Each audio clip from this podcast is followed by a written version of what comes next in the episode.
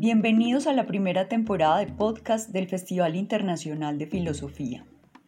En el siglo XXI, quienes hacemos filosofía hemos concebido y reconocido formas diferentes de practicar la disciplina y de hacer divulgación de la misma. El Departamento de Filosofía de la Universidad de Caldas, organizador del festival, se caracteriza por invitar a vivir la filosofía de un modo diferente y responder a la exigencia contemporánea de cultivar un pensamiento creativo, divergente, que permita la interacción entre saberes, personas, comunidades y academia de formas diversas. Bienvenidos.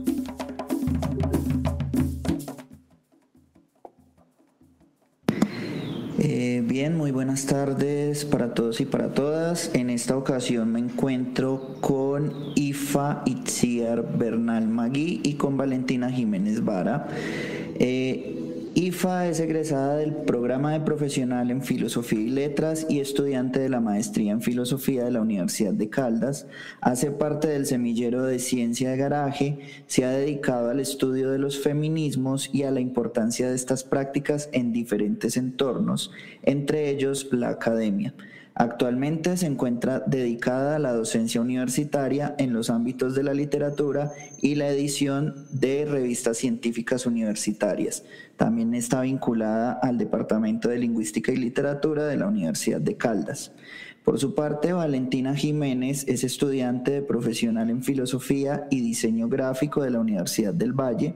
es representante estudiantil de filosofía, integra grupos estudiantiles como Eros, Filosofía, Género y Sexualidad, en abstracto, Filosofía y Sociedad y la Asociación de Estudiantes de Filosofía del Suroccidente Colombiano, columnista de la revista Horizonte Independiente y exdirectora de la revista Legain. Entre sus áreas de interés se encuentran los estudios de género y feminismos, la filosofía del arte y la estética, entre otras.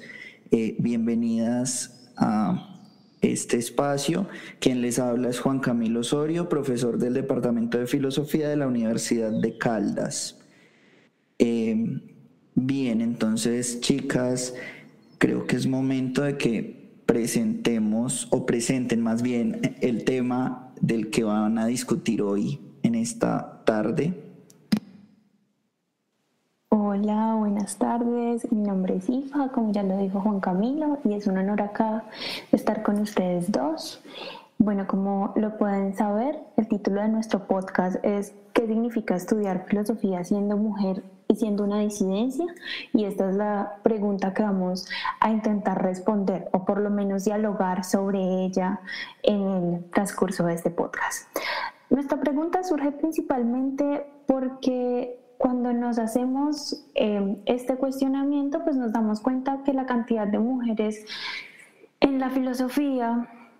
o la cantidad de mujeres que se estudian desde la filosofía, particularmente en la academia colombiana, es ínfima comparada con el número exorbitante de filósofos, que además en su mayoría son eurocéntricos. Y esto nos genera muchas dudas. Estas parecen aumentar Em, en la medida o con el paso de la educación media a la superior. No obstante, pues la mayoría de circunstancias en materias enfocadas a estudios de género y feminismos, eh, pues parece ser la única que está resumida o delegada a las mujeres. Y pues esto nos cuestiona mucho, ¿no? Es como que este pacto patriarcal que, que existe no únicamente decide cerrar este tema, es decir, no únicamente nos cierra la posibilidad de conocer el estudio de mujeres filósofas, sino que también nos plantea una filosofía que es androcéntrica, es decir, que al tiempo de que solamente se estudian mujeres filósofas, únicamente es impartida o en su mayoría es impartida por hombres estudiosos, que parecen relegarle a las mujeres como temas que únicamente se puedan vincular con, con, la razón del género, con la razón de los feminismos, como si únicamente ahí se centrara la posibilidad de discurso que nosotras tenemos. Entonces, si este panorama por sí ya no se nos presentan como un tema violento y discriminatorio en relación con las mujeres, si sumamos a este panorama las disidencias, pues lo que nos vamos a dar cuenta es que los casos se magnifican un montón y pues la participación de las disidencias dentro de la academia se aproxima a cero. Entonces, pues todas estas reflexiones nos generan muchas dudas a nosotras y nos hacen cuestionarnos desde nuestros entornos, que como Juan Camilo ya lo mencionó, en el caso de Valen es la Universidad del Valle y en mi caso es la Universidad de Caldas. Entonces, bueno, en este podcast lo que vamos a intentar es evaluar nuestras perspectivas, eh, dialogar sobre, sobre este tema a la luz de tres puntos. El primero es qué pasa cuando se estudia filosofía siendo una mujer o siendo una disidencia.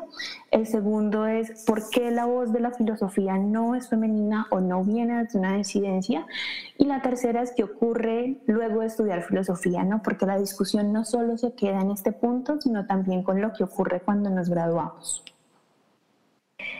Eh, vale, eh, extiendo igualmente el agradecimiento a participar eh, de este podcast del Festival de Internacional de Filosofía. Y pues gracias Juan Camilo por el espacio y por introducir el tema. Digamos que voy a dilucidar un poco este primer punto de qué pasa cuando se estudia filosofía siendo mujeres o disidencias. Y pues lo que encontramos es que aunque la brecha de acceso a la educación pues parecería no estar presente en la actualidad, porque se están igualando aproximadamente estos porcentajes de las personas, mujeres y hombres que estudian eh, en educación superior, incluso que estudian en, la educación en general, eh, pues la balanza no deja de ser desigual es inequitativa y discriminatoria y se debe hacer, digamos, una lectura mucho más profunda, más compleja sobre, sobre estos datos y no solamente desde el aspecto estadístico. Eh, ejemplo de esto es pues, la elección de las carreras. Estas tienden a dividirse también por estas cuestiones de sexo y género de manera bastante fuerte y se puede observar porque las mujeres tienden a estudiar más carreras como economía, administración, contaduría y afines con el 39.6% seguido de las ciencias sociales y humanas con el 19.8%, siendo digamos, la filosofía una de las más reducidas en matrículas en este caso, siendo pues también una carrera que históricamente se ha considerado masculina de y para hombres. Estos datos son pues, del Ministerio de Educación Nacional del 2017. Y por el contrario, pues los hombres se concentran en carreras como ingenierías, arquitectura, urbanismo con el 40.5%, seguido de economía, administración, contaduría y afines con el 26.6%. Eh, sumado a esto, para formaciones técnicas y niveles de maestría y doctorado, pues el porcentaje de hombres graduados es mayor. Pero donde más se evidencia una segregación de las mujeres es a través del estudio de carreras, digamos, que se han considerado femeninas. Eh, por el contrario, digamos que son estas que, carreras que son asociadas más a la labor del cuidado, eh, como la enfermería, la nutrición, la terapia, el trabajo social, la sociología, bacteriología, psicología, donde ocupan, digamos, el mayor porcentaje de las mujeres. Eh, digamos que pues, cuando ya hablamos de las disidencias o identidades de género no hegemónicas, encuentran pues fuertes discriminaciones en el acceso a la educación en general, a pesar de estas leyes y decretos que se han logrado históricamente a su favor. Eh, y, y, sobre todo, pues cuando ya se encuentran estudiando en, por ejemplo, en una situación de educación superior, pues suelen sufrir unas violencias basadas en género demasiado fuertes que tienden a derivar en deserciones académicas. Esto es, es un aspecto bastante común eh, y no solamente pues, se reduce a las mujeres, sino justamente a estas identidades de género no hegemónicas. Y pues también a las orientaciones de género eh, diversas eh, perdón, orientaciones sexuales. Además de las otras múltiples violencias, digamos que, y vulneraciones que tienden a cargar, digamos, durante el estudio de sus carreras, pues también hay, hay otras que son eh, pues bastante fuertes, y para dar un ejemplo, digamos, del sistema de salud, eh, las disidencias, o para dar una mucho más específica, es la carencia de espacios donde puedan eh, dejar a sus, a, sus hijas, hijos o hijas dentro del campus universitario para que estas personas puedan ir a estudiar. Eh, digamos que estas estructuras siguen siendo muy jerárquicas dentro de las instituciones. Esto sigue estando muy presente y pues esto se puede evidenciar en, en demasía en temas curriculares, digamos, en las carreras de filosofía, que ya mi compañera Ifa les aumentará, digamos, esta discusión. Claro, y es que al respecto, em, con la filosofía tenemos una situación particular, ¿no? Y es que lo que ocurre en la mayoría de los casos es que los estudiantes de la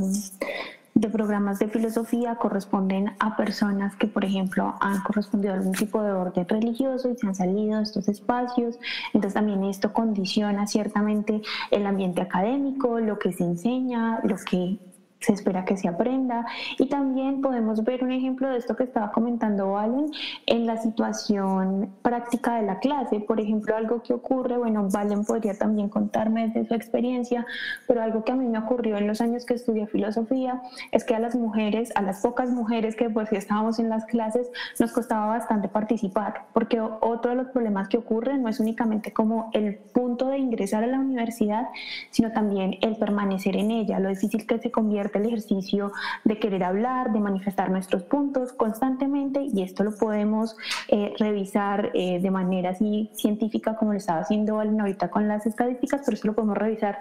también en relación con cómo las mujeres nos vemos más cuestionadas a la hora de participar en clase, cómo se nos exige un mayor nivel de rigurosidad o que tengamos mayores sustentos que cuando la, la participación o el aporte lo hace de parte de hombres. No se valen si, si en la universidad era igual. No, exacto, es, es una cuestión experiencial. Pues. En la Universidad del Valle, eh, digamos, eh, simplemente por, por ser mujer ya prácticamente se, se, te va reduciendo tu capacidad primero de hacer y estudiar filosofía, eh, porque como dije históricamente esto es estudiado por hombres o se ha pensado que simplemente hecha por y para hombres, entonces las mujeres son relegadas a otro espacio como si no fueran capaces de acceder al conocimiento igual y se mide, digamos, con una misma vara eh, que es la filosofía hecha por los mismos hombres. Entonces, si no, si no estás dentro de esta misma eh, esquema eh, de filosofía, entonces no puedes hacer filosofía. Y la idea es que las mujeres también podamos hacer unas filosofías otras. El cambio, las transformaciones culturales, filosóficas, incluso económicas y políticas se dan justamente gracias a estos cambios y a estas propuestas distintas en el pensamiento y en la filosofía. Y a pesar de eso, nosotras somos increíblemente capacitadas increíblemente eh, capaces pues, de hacer filosofía, aún así como nos lo proponen. Entonces, es una discriminación simplemente basada por el género y el sexo, que es, eh, pues, que raya con una cuestión muy ridícula de, estereotipos de género y, y, yo sé que es su socialización cultural, pero es muy fuerte como el peso con el que tenemos que cargar las mujeres en este estudio de la filosofía. Y esto se relaciona mucho con ese segundo punto que nosotras queremos resaltar, ¿no? Y es como la voz de la filosofía no es femenina. Decimos que se estudia una postura que ciertamente es androcéntrica, es eurocéntrica, y pues esto podríamos sumarle un sinfín de adjetivos en los cuales ni entramos las mujeres ni entramos las disidencias. En mi caso, por ejemplo, como les mencionaba, durante los seis años que estudié filosofía, únicamente dos veces aparecieron seminarios con temas relacionados con mujeres. Uno que fue en un seminario justamente Mujeres Filósofas, una revisión histórica de lo que habíamos hecho las mujeres y lo que han hecho las mujeres en la, en la historia de la filosofía, y otro que fue un seminario de semiótica, particularmente el caso de María Acaso. Entonces estas, pues no solamente eran propuestas escasas, sino que también son propuestas muy arriesgadas, ¿no? Profesoras que se juegan em, el papel ahí y pues que confían en que hay otras maneras de educar. Exactamente, digamos que en la Universidad del Valle, pues el número de filósofas y ciencias que se estudian es ínfimo y realmente suelen circunscribirse en estudios de género y feminismos únicamente. Eh, y de hecho, se estudia eh, dentro de estos campos de feminismo y estudios de género, pero es rechazado por gran parte del claustro de docentes dentro, de, dentro del departamento de filosofía. Eh, y entre otras cosas, pues este claustro solo cuenta con dos o tres máximo mujeres de planta y dos o tres contratistas, mujeres, a comparación de otros 20, incluso muchos más, 25 eh, que son hombres. Entonces, digamos que la brecha es bastante evidente eh, y pues además de eso, apenas en este momento en el Departamento de Filosofía se está creando un comité de asuntos de género y bienestar estudiantil el cual puede hacer frente, eh, digamos, con distintas propuestas,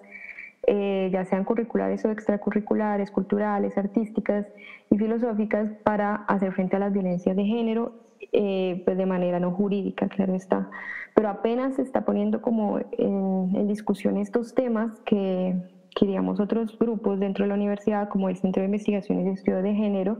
Mujer y Sociedad, ya estaban poniendo en tela de juicio hace mucho tiempo. Entonces el departamento realmente está muy quedado eh, en ese aspecto y no deja de ser bastante androcéntrico en ese sentido. Y relacionado con eso que tú dices, hay otro tema que es importante de mencionar, ¿no? que guarda una relación muy estrecha, y es que como si no fuera poco, este vasto silencio, no este, esta ausencia de voz que hay acá, hay otra problemática que emerge en este contexto y es que se sostiene la idea de que si hay mujeres dentro de la filosofía, entonces solo podemos hablar sobre, sobre unos temas, ¿no? Ciertamente se ve de manera peyorativa los estudios hechos por mujeres, pero se asume casi que como manera de un permiso que solamente podemos hablar sobre temas relacionados con el género, como si no tuviésemos entonces eh, otro espacio en el cual hablar, sino que este fuera el que tenemos reservado y entonces se olvida, por ejemplo, la influencia que han tenido las mujeres y las disidencias en otras ramas de la filosofía. No sé, por ejemplo, em, se olvida la influencia que tuvo Isabel de Bohemia en el pensamiento moderno eh, y en el pensamiento ateo. O, por ejemplo, em, también todo lo que ocurre con la figura de las pitagóricas. Entonces, cómo aparecen las pitagóricas en relación con la construcción del número áureo. Pero parece que esto se nos olvida. Y es que incluso podemos hacer el experimento. Bueno, yo no sé si Juan Camilo está dispuesto a hacerlo, pero si le pedimos por ejemplo, que nos cuente eh, rápidamente nombres de hombres filósofos, seguramente podemos pensar en varios,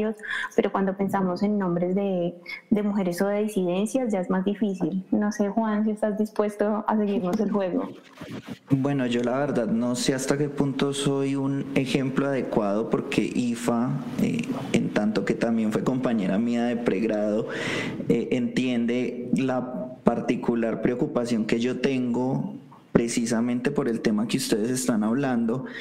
Eh, si me piden cinco filósofas que no hablen de feminismo, puedo mencionar a Masterman, a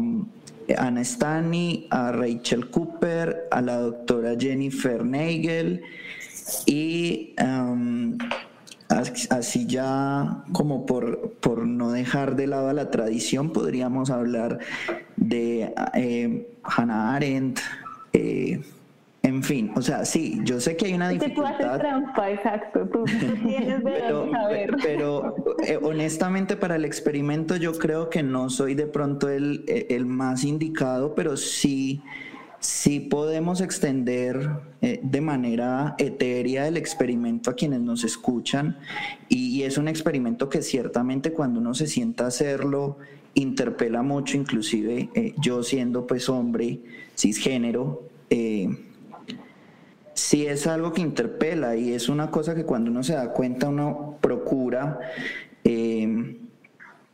ponerle más atención a eso. Pues si ustedes se fijan, las que mencioné todas eh, están eh,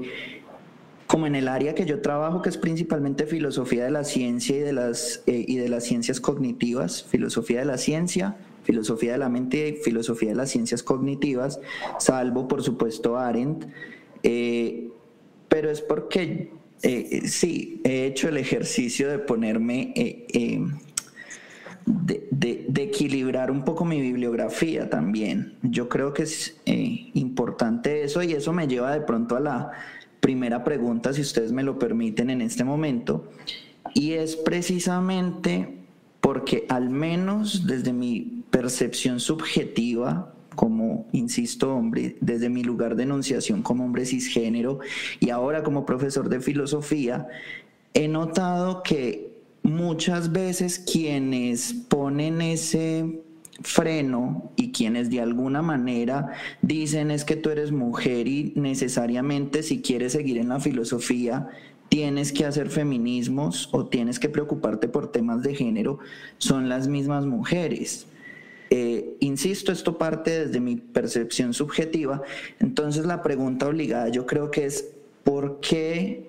o, hasta qué punto podemos decir que la filosofía analítica o la filosofía de la ciencia, del lenguaje y la lógica no es un espacio seguro para las mujeres? Em, pues no sé si llamarlos espacios no seguros, pero son espacios que se han pensado de manera en esta división de género y sexo. Eh, vemos que incluso en la filosofía y no solamente en las carreras como lo mostraba, pues hay unas filosofías determinadas que están pensadas eh, como masculinas y otras que están pensadas como femeninas, femeninas, siendo pues claro estas las femeninas incluso mucho más reducidas. Eh, cuando dices que dentro de estas eh, femeninas que, están, que son reducidas, por ejemplo, feminismo y estudios de géneros, que las mujeres prácticamente ah, obligan entre comillas, a las otras mujeres a pasar por estos temas. yo creo que la obligación no es una obligación primero eh, como obligación, eh, sino que es una invitación política, una, una invitación política a, a, poder orientar desde las distintas ramas de la filosofía que se sigan, desde las distintas incluso formas de vida, eh, orientar políticamente estos asuntos desde el feminismo, desde los estudios de género, o sea, que, esta, que estos estudios sean transversales. Evidentemente esto no es obligatorio, es una invitación, porque complementa y ayuda también, digamos, a, tener este sentido de cuáles son estas brechas específicas, cómo hacer frente y cuáles son los estudios que se han hecho al respecto para poder complementar también incluso la manera en que uno reacciona políticamente, eh, cuáles son tus acciones eh, tus lecturas del presente en, en, todas las esferas posibles, en lo social, en lo económico, político, etcétera. Entonces, digamos, como invitación eh, me parece perfecto que se limite simplemente a estudiar esto que se puede, claro está, porque eso es elección como de cada una de las mujeres y disidencias. Eh, es perfecto, pero no que se limite solamente a que la posibilidad sea eh, estudiar estas, estos feminismos o eh, los estudios de género, que haya una apertura mayor para los estudios de filosofías, por ejemplo, las que decías, filosofías del lenguaje, filosofías de las ciencias, entre otras, eh, y además de eso, que haya la posibilidad de crear otras formas de hacer filosofía, otras formas de hacer, por ejemplo, los trabajos de grado, otras formas en donde las mujeres sí hemos sido bastante creativas, hemos sido bastante innovadoras en el sentido de, de poder mostrar nuevas formas de pensamiento eh, y se nos han sido rechazadas dentro de la misma academia simplemente por el hecho de ser mujeres. Entonces yo respondería como más por ese sentido, más bien es una invitación política a hacer lecturas del presente, a hacer lecturas de tu propia existencia, propias vidas, de cómo te relacionas con la academia. Eh, y pues justamente eh, que sea transversal a tus estudios, pero no es obligatorio yo me recojo mucho en las palabras de Valentina, como que la respuesta a esta invitación política creo que es justamente la intención que tiene nuestro podcast. Únicamente añadiría que tal vez eh, la razón por la cual el primer espacio, como el espacio más cercano en el cual aparecemos o pues si quisiéramos seguir esa, ese planteamiento de lo seguro, el lugar más seguro en el que sentimos enunciarnos o devenir como mujeres filósofas es justamente el género, porque es un espacio en el cual tenemos como más terreno, un espacio en el que nos sentimos más seguras, sentimos que podemos nosotras por lo menos poner las reglas, podemos decidir cómo lo hacemos y pues muy cercana a lo que decía Valentina en, en, el comienzo en la presentación, pues también es el hecho que es un espacio en el cual no nos están midiendo con una vara masculina. Entonces la ventaja acá es que nosotras podemos manifestarnos de la manera en la que consideremos que se puede hacer la filosofía en pues, diferencia con las otras ramas. Sin embargo, yo no creo que sea como un espacio único, sino que solamente es como el espacio en el que es más fácil cuestionarse eso. De seguro que hay muchísimas filósofas en otras ramas, desde estudiantes hasta profesoras, y solamente eh, o no se cuestionan esto o no se lo cuestionan en voz alta, pero no es que no esté la presencia. De acuerdo, sí. Y eso también, pues, para seguir también la línea a la que llevamos, este tercer punto de qué ocurre luego de estudiar filosofía es bastante importante porque pues además de esta brecha eh, en la educación que ya les dije, en el estudio de la filosofía, del acceso a las carreras de filosofía, pues existe una brecha salarial enorme. Eh, ¿Qué pasa? Pues a pesar de contar en muchos casos con un igual nivel educativo, eh, pues la remuneración recibida por mujeres es mucho menor y cuenta con mayores obstáculos eh, pues en la filosofía y en prácticamente casi todas las carreras. No es lo mismo, por ejemplo, ser mujer médica, ser hombre médico en, en términos del salario y lo mismo pasa siendo pues mujer filósofa y hombre eh, filósofo. Eh, y pues esto sin hablar del aspecto político, por ejemplo, en el acceso a cargos de representación, eh, pues que también es muy notoria en las universidades y por ejemplo en la Universidad del Valle pues nunca ha habido una, una rectora mujer, incluso em, pocas directoras, o sea, pocos cargos de, dirección por, por mujeres. Y eh, pues esto es un fenómeno que es denominado y es conocido digamos, como techo de cristal. Es esta barrera que parece imperceptible pero que es ampliamente sentido dolida por las mujeres y las disidencias para poder acceder a estos cargos eh, de representación y, los cargos también eh, pues económicos y, y, de trabajo laborales. Entonces digamos que entre los obstáculos percibidos que encuentra o que se encuentra de manera casi siempre presente, eh, pues, digamos, perdón, o sea, están estos obstáculos, pero además de eso se carga igualmente con otras responsabilidades y otras cargas que eh, no suelen ser remuneradas. Por, por, ejemplo, esto están, no sé, las labores domésticas o el cuidado del hogar y de la familia. Eh, todo esto son cosas adicionales que hay que ver tanto en la misma educación, como le dije, no hay, no hay espacios para dejar a los hijos, hijas o hijes dentro del campus universitario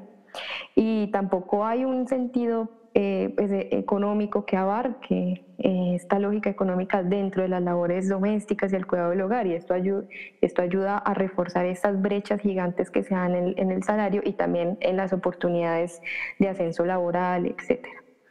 Eh, para poder también seguir esta, esto que les estaba dando de ejemplo la Universidad del Valle, digamos que pues hay una lógica que sigue la universidad aún en términos pues, generales de contratación general y es que parece pues, que sigue la ley de cuotas todavía el 33%, o sea, de hecho del 999 eh, docentes pues, de planta de, toda la universidad, pues 666 son hombres, son hombres y 333 son mujeres. Eh, y pues se aproxima a cero, como ya dijimos, las vinculaciones a personas con identidad de género no hegemónicas, aunque con orientaciones sexuales no hegemónicas sí se ha aumentado. Entonces, pues eh, la idea es poder, como con este podcast, también invitar a impulsar una paridad, por ejemplo, todas estas, estas ideas que surgen desde las mujeres para que, para que se haga frente a estas desigualdades que no son desigualdades eh, eh, pues, racionales ni, ni, tampoco argumentadas con, con mayor razón, como, como dicen, pues la separación de las carreras o, o por qué las mujeres no no estudiamos tanto filosofía o no podemos ejercer tanto la filosofía no es por razones de ser mujeres, sino razones por las que culturalmente e históricamente se nos han separado de, estas, de estos cargos y estas, de esta economía, participación dentro de la economía y la política de la sociedad. Entonces la idea es poder hacer frente a estas desigualdades y, y, pues también pensarlos en nuestros casos particulares de cada una de nuestras universidades, de nuestras familias, de nuestros contextos, poder digamos, hacer una lectura de nuestro presente y ver cómo también transformarlo. En eso yo, tal como ahorita Juan Camila hacía la aclaración, en eso yo sí a hacer la aclaración que yo fui muy afortunada durante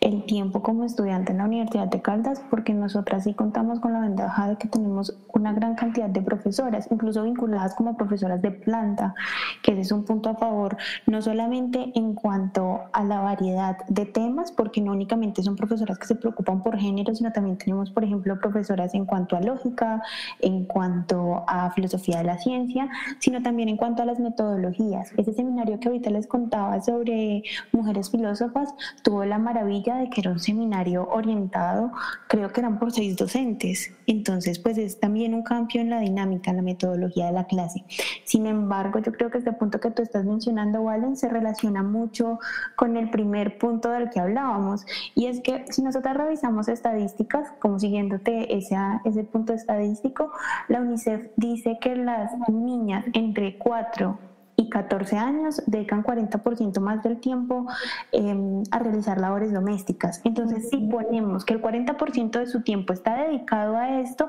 pues imagínate cuánto tiempo te queda para estudiar, ¿no? Entonces, esto empieza a dificultar todos los puntos, empieza a dificultar el hecho de querer participar en clase, porque entonces para poder participar en clase te toca eh, preparar de más, porque te van a exigir de más por ser mujer, pero pues el tiempo no te da. Luego con el tema también durante la universidad y pues tal como tú bien lo mencionaste, mencionaste ya en la época docente también. De acuerdo, sí, no diríamos que esta discusión es, es amplia, tiene que ser constante. lamentablemente, pues este es un podcast corto y no podemos como ampliar más en el tema, pero sí se dejaron eh, sobre la mesa unas discusiones y reflexiones bastante importantes que hacemos de nuevo la invitación a que sean tomadas como, como un punto en, en las agendas de, de, la filosofía, de nosotras como filósofas, incluso pues, como feministas o disidencias, que,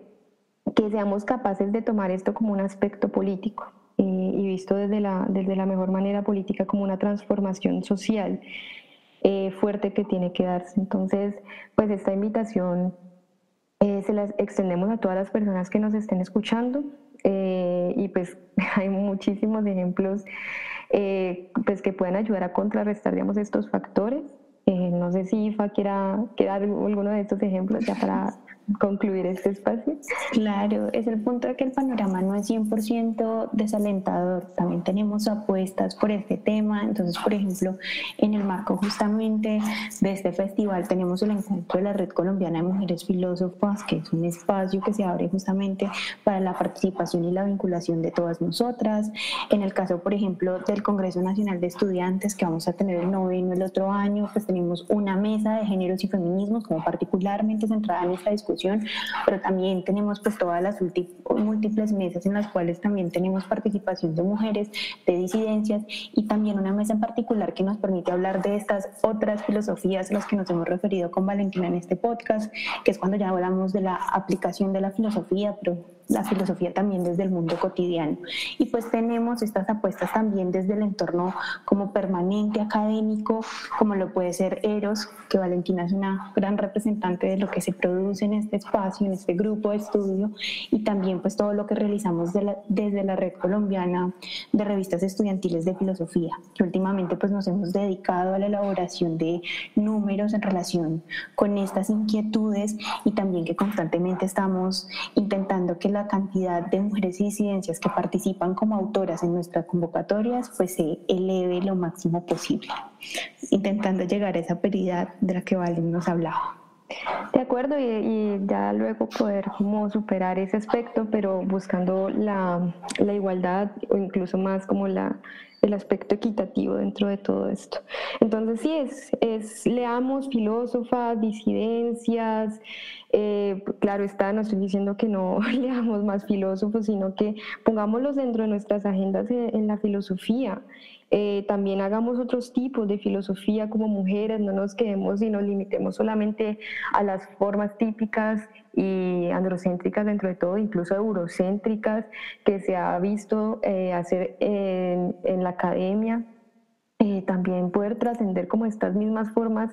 ayuda a que empecemos a generar nuevo conocimiento. No nos podemos limitar como mujeres y disidencias a realizar lo que ya se ha realizado, aunque sí podemos seguir estudiándolo y sí podemos seguir aportando, claro está. Entonces, digamos, es una invitación bastante sentida, bastante política este podcast y agradecemos pues el espacio. Eh, bien, muchas gracias. Eh, antes de terminar, yo quisiera que, nos despidiéramos de pronto con una pregunta y también particularmente como es una de mis preocupaciones personales ahorita que apenas estoy empezando en el ejercicio de la docencia universitaria y que IFA también, eh, una de las preocupaciones particulares es precisamente lograr que mis clases sean, y yo sigo pegado de pronto del concepto de espacios seguros, no sé si sea el adecuado, pero a mí me interesa mucho que no solo las mujeres, sino también los estudiantes que pertenecen a las disidencias eh, sexuales, entiendan que mis clases son espacios seguros. Y, de pronto también para otros colegas que de pronto están empezando o, aquellos colegas que ya llevan recorrido y que quieren montarse en, el tren también, ¿qué, recomendaciones podríamos eh, establecer para que una clase sea un espacio seguro no solamente para las mujeres, por todo esto que ustedes ya han señalado, porque no se leen mujeres o porque la voz de las mujeres está invisibilizada, sino también para las disidencias sexuales. Claro, eh, Iva, ¿quieres o...? No, dale, vale, y después respondo. Ah, vale. Digamos que hay unas acciones de respeto que, que se pueden como plantear desde un primer momento, eh, pues no hacer preguntas violentas o innecesarias en un primer lugar, por ejemplo, asumir qué género son las personas, o sea, podemos preguntar desde un inicio eh, cómo es que se eh, identifican y orientan estas personas, cómo quieren que las llamen, todo eso me parece como una de las expresiones más respetuosas que se pueden hacer desde un inicio eh, fijarse en esas expresiones también del lenguaje que pueden ser como muy cotidianas, pero también suelen ser bastante violentas. Intentar usar el lenguaje inclusivo me parece una, un acierto. Eh, en, el caso de haber personas eh, disidencias, claro está, sino pues usar eh, las, los, eso me parece como una forma de, de, darle una representación, un espacio a las mujeres y a las disidencias. Eh, cerciorarse pues que, pues que digamos, todas estas personas entiendan también que esto es un espacio, eh, estudiantes entiendan que es un espacio de tolerancia cero en el, en el sentido de, de, de, que no se van a tolerar faltas de respeto frente a estas acciones y, más bien pues eh, que se haya más bien una apertura al diálogo, una apertura de que si hay algún problema dentro, en este sentido pues que se pueda dialogar eh, y no desde pues, de la violencia. Eh, vemos que todo esto, esto es político, uno tiene como que entender que esto carga con unas fuertes implicaciones y posturas políticas y pues lo, y lo mejor es, es como como dar también dentro de esta misma eh, apertura que se le da a los mismos estudiantes, como esa capacidad de sentirse eh, en un espacio de comodidad, de seguridad, pues también que dentro de los mismos currículos, dentro de las mismas materias se impartan eh, estas personas, no sé, académicas o personas disidencias que, que también hacen filosofía de, distintas otras maneras o, o, bueno, digamos que, que se pueda como ampliar este bagaje de, de las personas que se dictan dentro de las dentro de los currículos, me parece también bastante importante, y pues motivar eh, al acceso de, de carreras, pues, más bien de, de puestos y cargos eh, pues de importancia, ya sea de, docencia, luego de, estas clases, o sea, que se impulse también a, poder eh, acceder a estos, a estos cargos, o sea, como desde, las tres posturas que tomamos, ¿no? Como tanto el acceso de la filosofía, como cómo se enseña la filosofía y qué pasa después de que se estudia filosofía. Eso me parecería como de los aspectos más importantes. Yo creo que lo reúnes muy bien en ese punto de que es un espacio político, como reconocer el, el hecho de que es un espacio político. Em, ya que Juan Camilo me pregunta particularmente por mi experiencia, ese punto que mencionaba Valentina sobre, la, sobre el preguntar cómo quieren que los nombre, es con el que yo empecé. Pues es muy difícil la virtualidad, es muy difícil incluso saber, por ejemplo, en cuanto a el nombre por el cual le gusta que los llamen, porque automáticamente el correo institucional te da un nombre y un apellido que no siempre coincide con el que te sientes identificada. Entonces, un primer espacio siempre es ese, ¿no? Decir, bueno, yo no estoy dando nada por sentado, quiero que tú me cuentes qué es lo que te hace sentir cómoda, cómodo, cómodo, y de acuerdo a eso establecer pues como ese nivel de, de confianza, si lo quisiéramos llamar así, pero es más como ese espacio en el cual podemos hablarnos con, con sinceridad.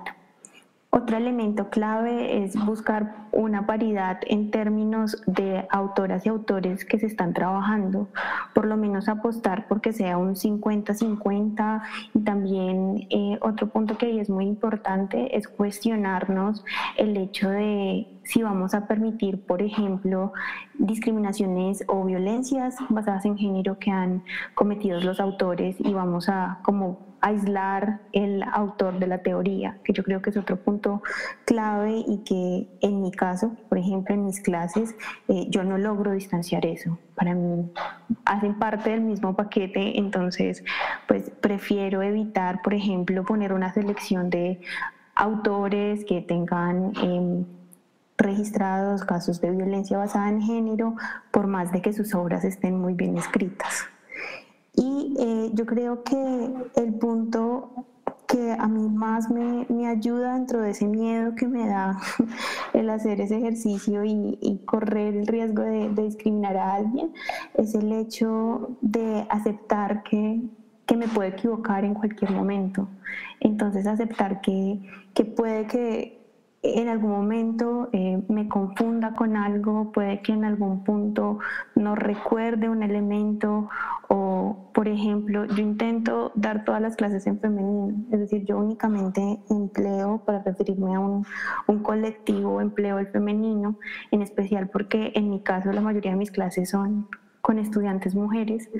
em, pero es reconocer que si en algún momento me confundo y, empleo, por ejemplo, el nosotros en vez de nosotras, pues eso también está permitido. Yo también estoy en un ejercicio constante de aprendizaje y de cuestionamiento sobre mí misma eh, y no tengo una verdad absoluta. Exactamente. Y además se construye en conjunto. No es una construcción solo individual, se hace a través del diálogo, de las discusiones, de, corregirnos mutuamente, con, con, cariño. Esto, esto no es una competencia ni nada por el estilo. Esto, esto se trata de una construcción y transformaciones que se tienen que dar en colectivo.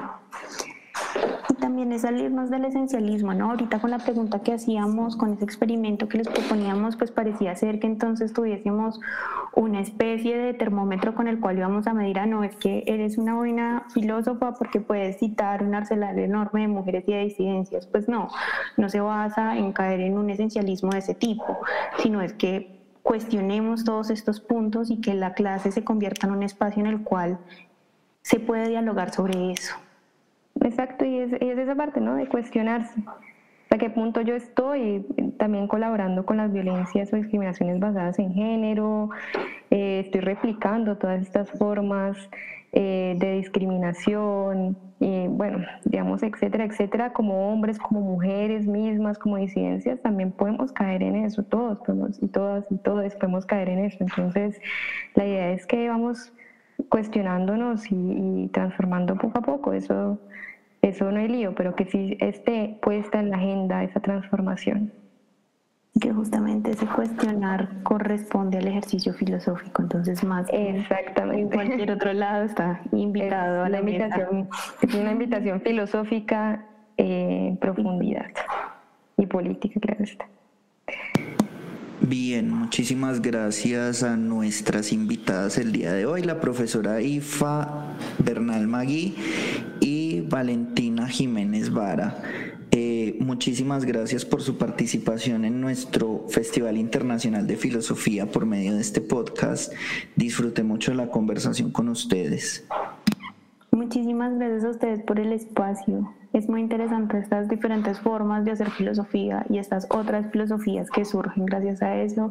Entonces, gracias a ti, Juan, y a las organizadoras del evento por gestar este espacio y gracias, Valen, por la compañía y el amor siempre.